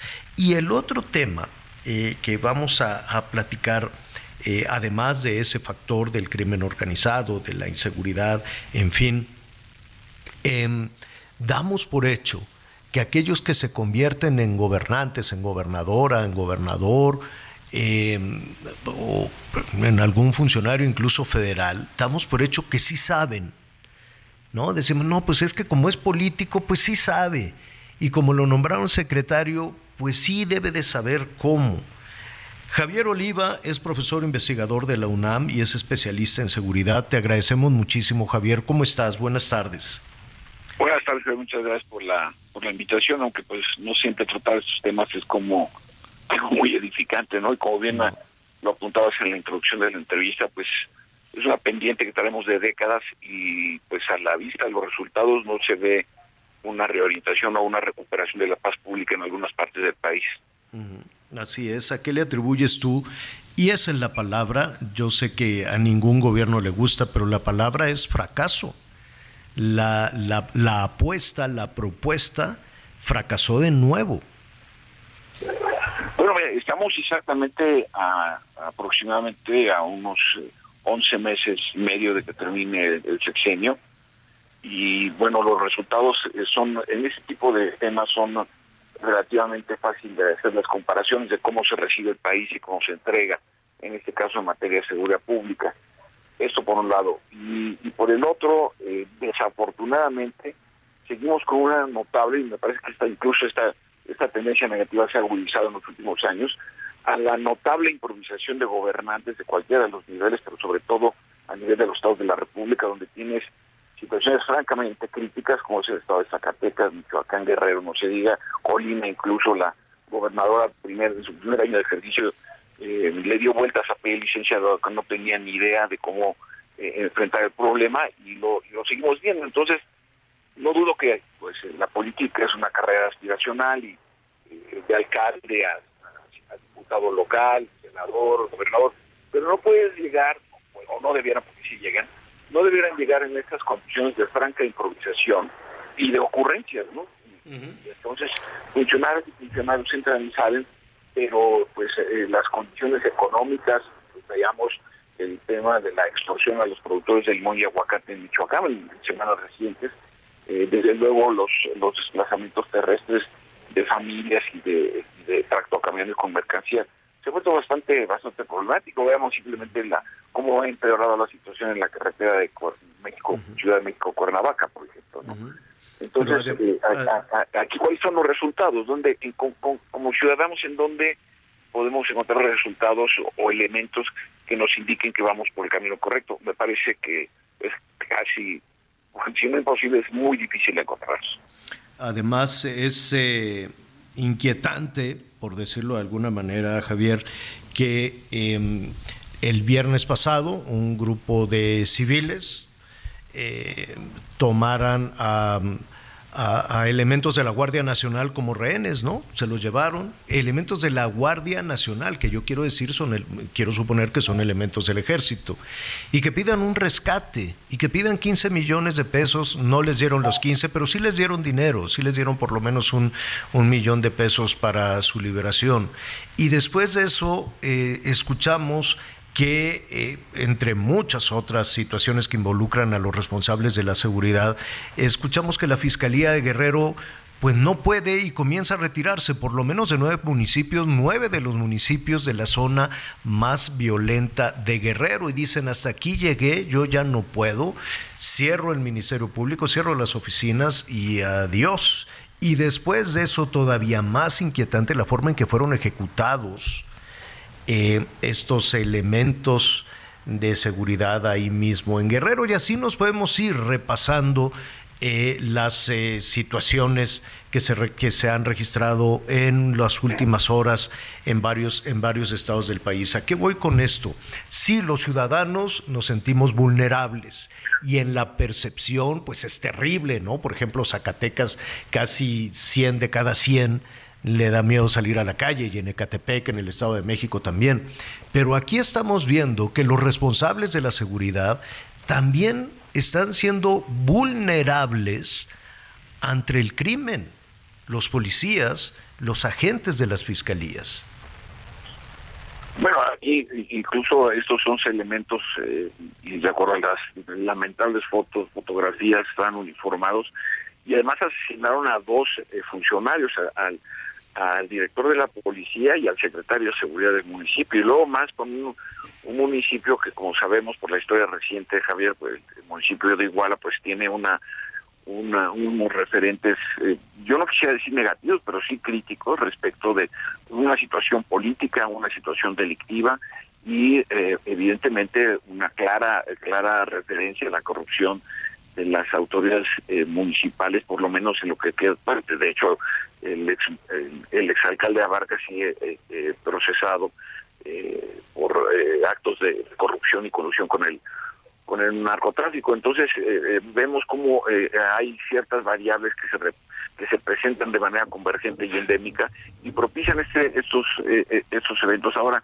es cierto que México es un país en el sentido, desde mi punto de vista, sobrediagnosticado. Tenemos muchos estudios, eh, eh, tenemos muchas propuestas.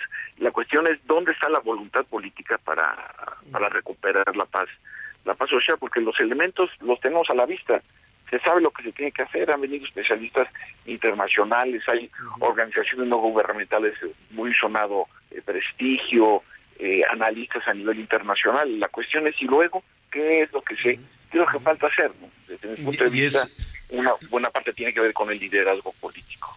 Y es ahí en donde se abre pues un mar de, de sospechas e interrogantes, ¿no? Porque si no existe la voluntad política es por algo.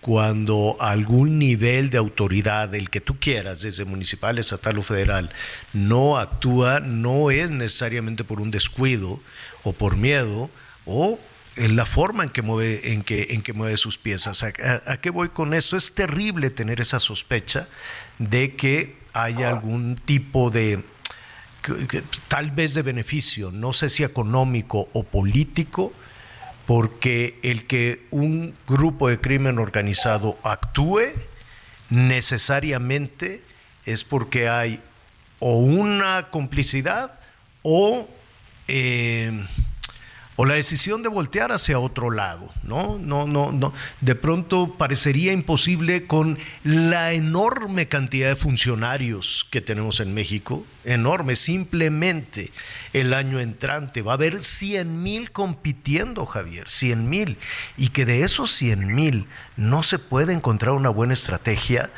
Ah, como dices tú, ya estamos sobrediagnosticados y el asunto es que lo quieran hacer, ¿no? Sí, además eh, va a ser eh, evidente, y puede ser una obviedad, pero es importante tenerla, no va a haber una sola plataforma electoral por ninguna candidato o candidato a cualquier cargo de los que se van a eh, presentar, poco más de 2.300. Eh, Javier, van a traer un capítulo de seguridad pública, nueve gobernaturas, incluyendo la Ciudad de México, el Senado de la República, va a haber debates los las y los candidatos al Senado en Tamaulipas, Veracruz, Guerrero y qué van a proponer.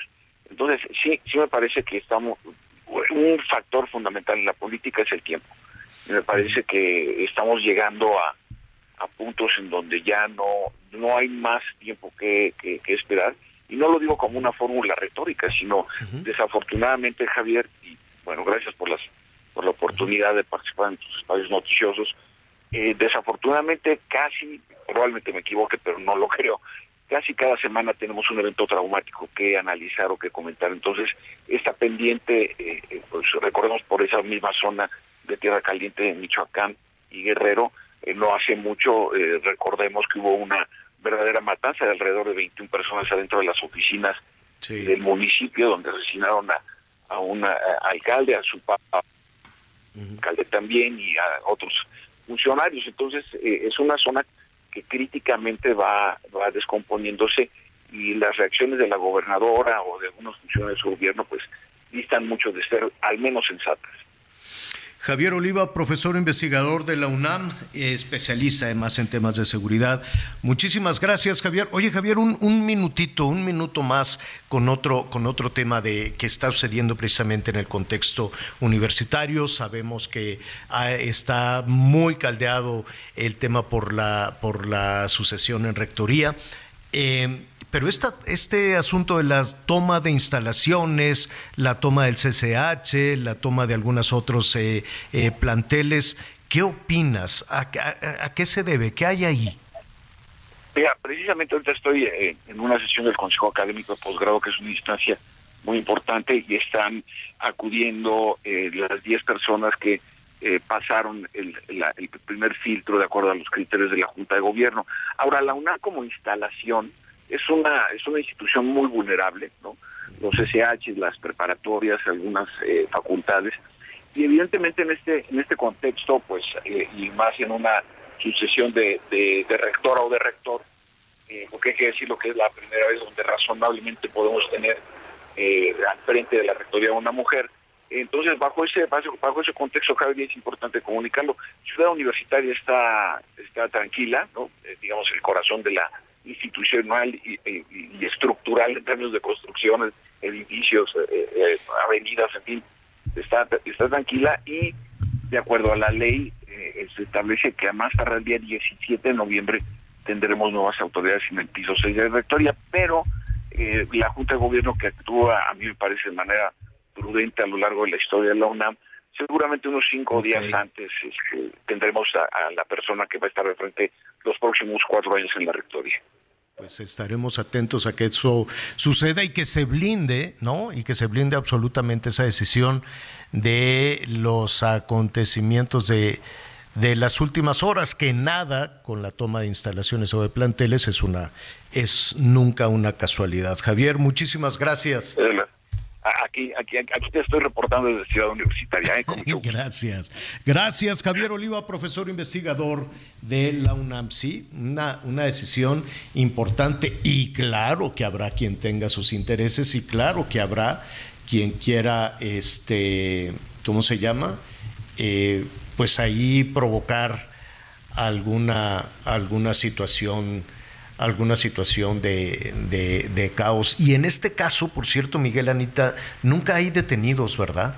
Nunca hay este cuando Pues como en la mayoría de los casos, a menos que de pronto tema. sea mediático y esté involucrado algún famoso político, lo que sea, pero no, no, la verdad es que normalmente no hay detenidos. señor.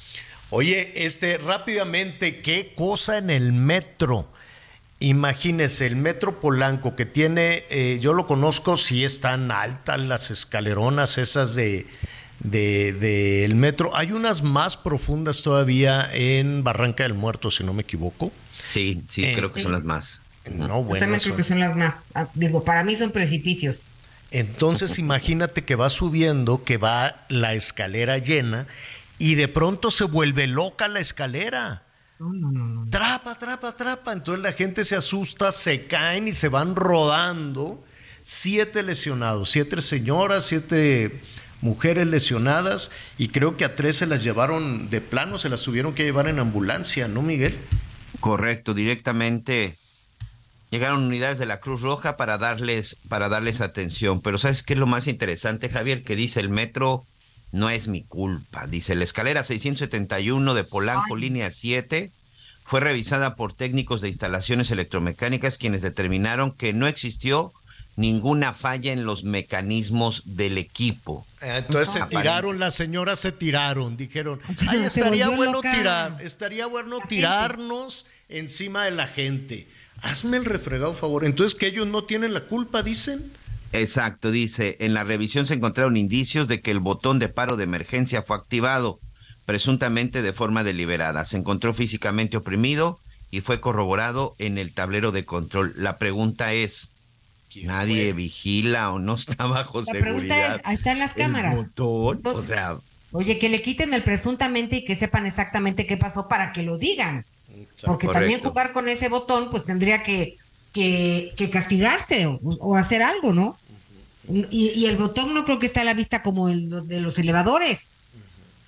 Oiga, a ver, entonces, eh, rápidamente, porque luego se nos viene el tiempo encima, en el eh, Senado, pues eh, yo creo que sí van a, des- a- a desaparecer todo el tema de, del, del dinero de las trabajadoras y los trabajadores. Este, ¿De los fideicomisos hablan? El tema de los fideicomisos, a- a- que, yo no acabo de entender, honestamente yo no acabo de entender, porque la figura de, de fideicomiso pues eh, tiene mucho control. No es tan sencillo como que, digo, ha sucedido desde luego desde el arranque de esta administración que el gobierno le dijo, este dinero es para mí, esto es para mí, esto es para mí. Nunca se supo bien a bien, ¿no? El, el destino de todos los fideicomisos que fueron eh, desapareciendo, pero este es un poder autónomo, entonces no acabo de entender cómo senadores, este, siguiendo alguna instrucción, le quitan el dinero. Va- va- vamos a buscar a alguna persona que nos diga, a ver, ¿le puedes quitar el dinero de esos fideicomisos a trabajadoras y trabajadores del Poder Judicial para, para dárselos al ejército, por ejemplo? Así nada más, a ver, este dinero ya no es tuyo, ahora es de los soldados para que se lo gasten en el tren. Eh, po- po- podría ser as- así, ¿no? Quedan todavía esas partes nebulosas. Y la otra situación, independientemente de que los senadores cumplan o no con órdenes, hay, algún senador de, de Morena que no está de acuerdo, por cierto. Este, pues todo esto, a final de cuentas, se va a resolver en el Poder Judicial, ¿no? A final, al final del camino le van a dar toda la vuelta y en el Poder Judicial. Claro que políticamente pues eh, va a ser muy redituable para quienes quieran ese dinero, van a decir, ya ven, o sea, perdiendo ganas, pues van a decir, ya ven, no nos quisieron dar el dinero porque son unos flojos, son unos no sé qué, y mírenlos, ahí están con mucho dinero gastándoselo, en fin, ya veremos qué es lo que, qué es lo que sucede. Tenemos un minutito cada quien para los comentarios, las llamadas. A ver, Anita, Miguel, a ver, Voy, ¿quién? voy, voy. Vas, Anita. Buenos días amigos, los políticos les pueden ustedes poner todas las reglas, las mejores, pero nunca, nunca las respetarán. Su pensamiento es que las reglas son para violarlas. Atentamente Alejandro Pizarro, Valle de Bravo del Estado de México. Y, y muchos sentimientos muy nobles para Alberto Ángel el Cuervo y que descanse en paz. Miguelito. Mira, aquí voy a leer el- un mensaje de Gabriel Ortiz, este, no sé en qué momento lo dije, pero a ver, dice, hoy no estoy de acuerdo con Miguel Aquino, antes estaba mal, de acuerdo, en tema de seguridad, Pero hoy está peor. Se supone que si estamos mejor, tendría que verse en las calles, pero porque ahora que estamos tan bien hay más muertos, más desaparecidos, más feminicidios. No es cuestión de los anteriores, es que no se ha hecho nada actualmente y los muertos dicen la realidad. Así que la realidad pone a cada quien en su lugar, ¿no? Completamente de acuerdo, Gabriel. En cuestión de seguridad, tenemos 23 años que no se ha hecho absolutamente nada. Y gracias por tu mensaje. Hola, buen día, soy Pedro Velázquez, saludos desde Guadalajara. Pobre AMLO, tan lejos de la justicia y tan cerca de Estados Unidos. Ahí está todos los que se quejan en las votaciones en donde se deben de sentir. Gabriel de Monterrey, buen día a todos los que escuchamos la radio. Buen día, lo que no entiendo es que traen un superprograma de vacación para COVID porque esperaron a que caducaran y uno desconfía aplicársela. Pero dicen aquí en Sonora que sí está caduca, pero tiene vigencia hasta mayo del 2024. Saludos. Los escucho todos los días en Sí, Guaymas, usted Sonora. Checa la, la vigencia nada más, que te enseñen ahí, mira, aquí está, está bueno. Es tu derecho y así tiene que ser. Atención, entonces allá en Guerrero ya hay cierre de puertos. En Guerrero, embarcaciones menores, en Acapulco, Puerto Marqués, también hay eh, situación ahí complicada en Oaxaca por el huracán. Ya es categoría 1 este huracán. Estaremos ahí muy atentos, muy pendientes. Cuídese mucho, cuídese muchísimo nuestros amigos allá en la costa Pacífico. No hay que desafiar nunca a la naturaleza. Pues ya nos vamos, Anita Lomelí, gracias. Gracias, Javier Miguelito. Hasta mañana. Gracias, Miguel Aquino.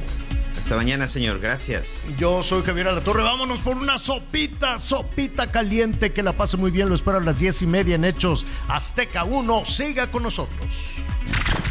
Gracias por acompañarnos en Las Noticias con Javier La Torre. Ahora sí ya estás muy bien informado.